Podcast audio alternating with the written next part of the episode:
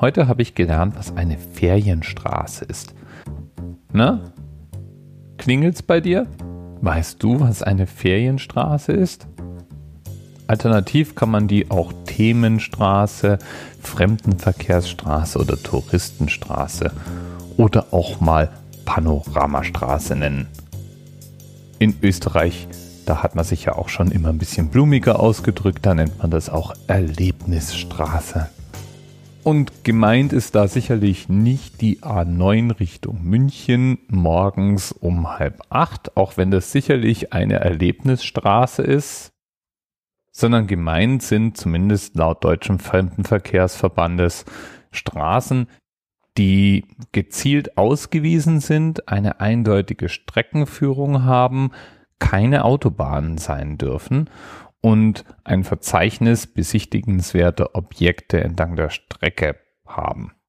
Außerdem gehört eine zentrale Informationsstelle dazu. Es muss mehrsprachiges Infomaterial vorliegen und es braucht eine vollständige Beschilderung und passende Logos und Slogans. Eine solche Ferienstraße ist die 450 Kilometer lange Deutsche Alpenstraße. Jetzt sind wir nicht bei Folge 450, deswegen ist das noch nicht der Themenanker. Aber wir nähern uns der Sache. Wir nähern uns der Sache. Die Deutsche Alpenstraße jedenfalls, wie der Name schon nahelegt, die ist an den Alpen gelegen. Und zwar überwiegend in den bayerischen Alpen und sie verläuft auch überwiegend in Deutschland. Und der Streckenverlauf, der liest sich wirklich wie so eine Art Best-of bayerisches Oberland. Die fängt nämlich an in Lindau am Bodensee verläuft durch Oberstaufen, vorbei am großen Alpsee nach Immenstadt, durch Teile des Illertals nach Sonthofen, wo die Sissi herkommt, Ostrach, Bad Hindelang, über den Oberjochpass hinauf nach Oberjoch, dann Unterjoch, wahrscheinlich gibt's dazwischen auch nochmal irgendwie ein Mitterjoch, entlang der Wertach, nach Wertach, vorbei am Grünsee nach Nesselwang, durch Fronten entlang des Weißensees, vorbei an Füssen und Schwangau, dem Forkensee, dem Bannwaldsee, Steingarten, Oberammergau nach Fachand und im Tal der Leusach nach Garmisch-Partenkirchen. Und dann geht's weiter. Ich lese jetzt nicht den ganzen Verlauf. Das war jetzt sozusagen nur das allererste Stück. Der ganze Straßenverlauf, der geht jedenfalls bis Salzburg. Da kann man schon mal eine Weile fahren und viel Schönes sehen.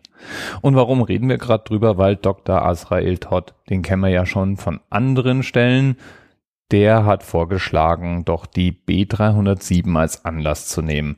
Und B307, das ist eine der Straßen, die zur deutschen Alpenstraße gehört und die einzige Bundesstraße, die nicht ein, sondern gleich zweimal durch Österreich durchführt, obwohl es hier eine deutsche Bundesstraße ist. Und ich bin die auch schon wirklich oft gefahren. Denn eine ganze Weile lang bin ich regelmäßig in der Ecke wandern gewesen.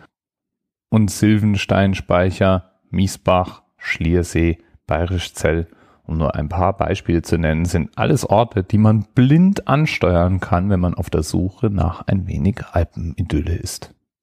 Bis bald. TMRS 10, 9, 8, the experience of 47 individual medical officers.